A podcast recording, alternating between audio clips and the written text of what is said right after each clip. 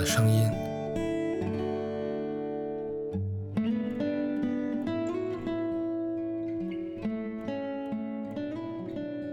龙应台女士，一九五二年生于台湾高雄。一九八四年，她出版了她的文集《野火集》。该书是一九八零年代对台湾民主发展极具影响的一本书。今天我们读的这篇文章，即是出自该文集。中国人，你为什么不生气？来自于龙应台。在昨晚的电视新闻中，有人微笑着说：“你把检验不合格的厂商都揭露了，叫这些生意人怎么吃饭？”我觉得恶心，觉得愤怒。但我生气的对象倒不是这位人士，而是台湾一千八百万懦弱自私的中国人。我所不能了解的是，中国人，你为什么不生气？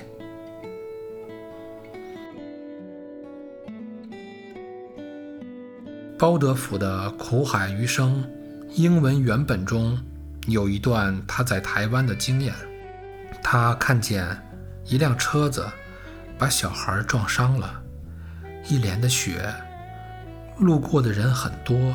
却没有一个人停下来帮助受伤的小孩儿，或者谴责肇事的人。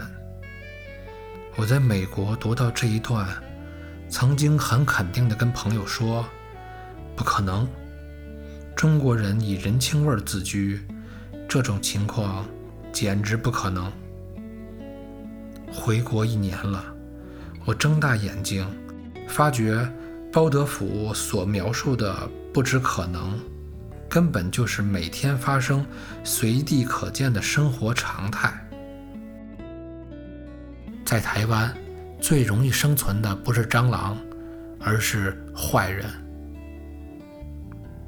因为中国人怕事儿、自私，只要不杀到他床上去，他宁可闭着眼假寐。我看见摊贩占据着你家的骑楼，在那儿烧火洗锅。使走廊上垢上一层厚厚的油污，腐臭的菜叶塞在墙角，半夜里吃客喝酒猜拳作乐，吵得鸡犬不宁。你为什么不生气？为什么不跟他说滚蛋？哎呀，不敢呀！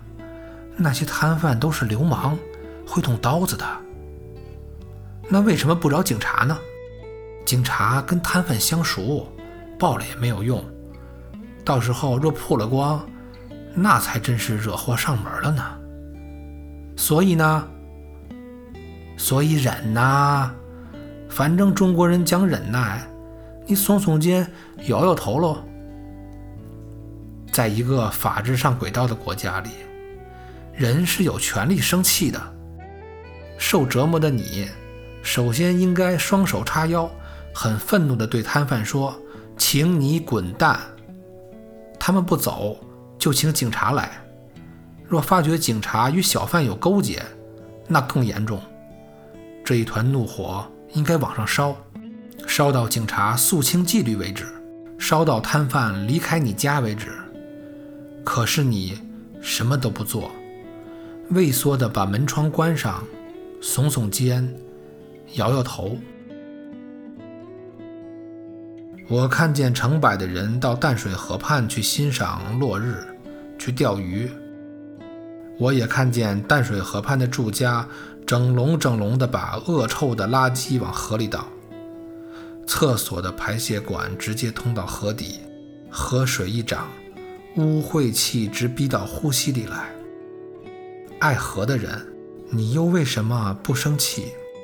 你为什么没有勇气对那个丢汽水瓶的少年大声说：“你敢丢，我就把你也丢进去。”你静静坐在那儿钓鱼，那些已经布满了癌细胞的鱼，想着今晚的鱼汤，假装没看见那个几百年都化解不了的汽水瓶。你为什么不丢掉鱼竿，站起来告诉他你很生气？我看见计程车穿来插去，最后停在右转线上，却没有右转的意思。一整列想右转的车子就停滞下来，造成大阻塞。你坐在方向盘前，叹口气，觉得无奈。你为什么不生气？哦，跟计程车可理论不得。报上说司机都带着扁钻的。问题不在于他带不带扁钻，问题在于你们几十个受他阻碍的人没有种推开车门，很果断的让他知道你们不耻他的行为，你们很愤怒。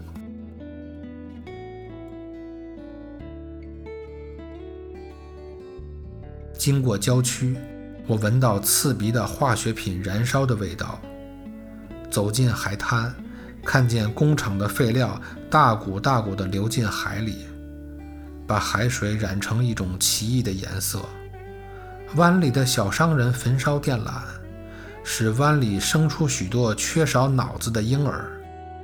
我们的下一代，眼睛明亮，嗓音稚嫩，脸颊透红的下一代，将在化学废料中学会游泳。他们的血管里将流着我们连名字都说不出来的毒素，你又为什么不生气呢？难道一定要等你自己的手臂也温柔地捧着一个无脑的婴儿，你在无言地对天哭泣吗？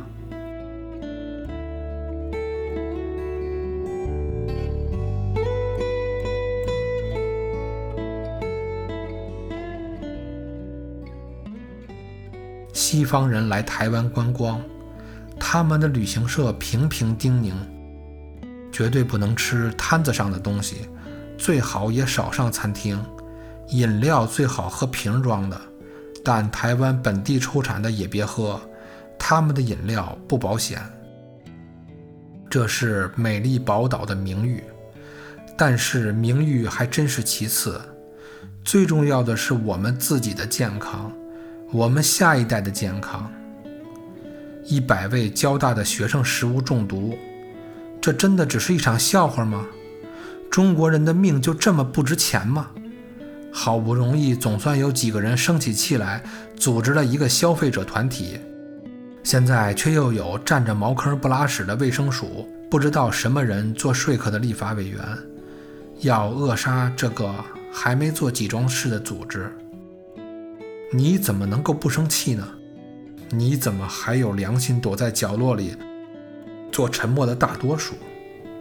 你以为你是好人，但是就因为你不生气，你忍耐，你退让，所以摊贩把你的家搞得像个破落的大杂院儿，所以台北的交通一团乌烟瘴气，所以淡水河是条烂肠子，就是因为你不讲话、不骂人、不表示自己的意见。所以，你疼爱的娃娃每天吃着、喝着、呼吸着化学毒素，你还在梦想他大学毕业的那一天。你忘了几年前在南部许多孕妇怀胎九月中，他们也闭着眼梦想着孩子长大的那一天，却没想到吃了滴滴纯净的色拉油，孩子生下来是瞎的，是黑的。不要以为你是大学教授，所以做研究比较重要；不要以为你是杀猪的，所以没有人会听你的话；也不要以为你是个学生，不够资格管社会的事儿。你今天不生气，不站出来讲话，明天你还有我，还有你我的下一代，就要成为沉默的牺牲者、受害者。如果你有种，有良心，你现在就去告诉你的公仆、立法委员，告诉卫生署，告诉环保局，你受够了，你很生气，你一定要很大声地说。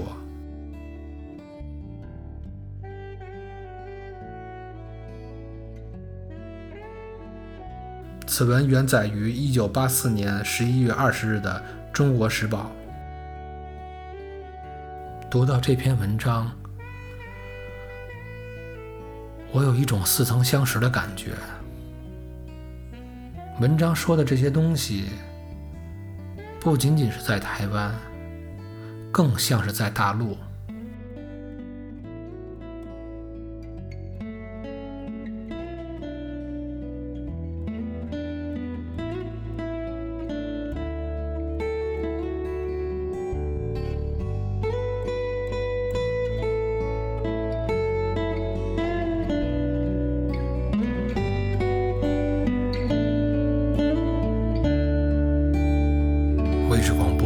不一样的声音。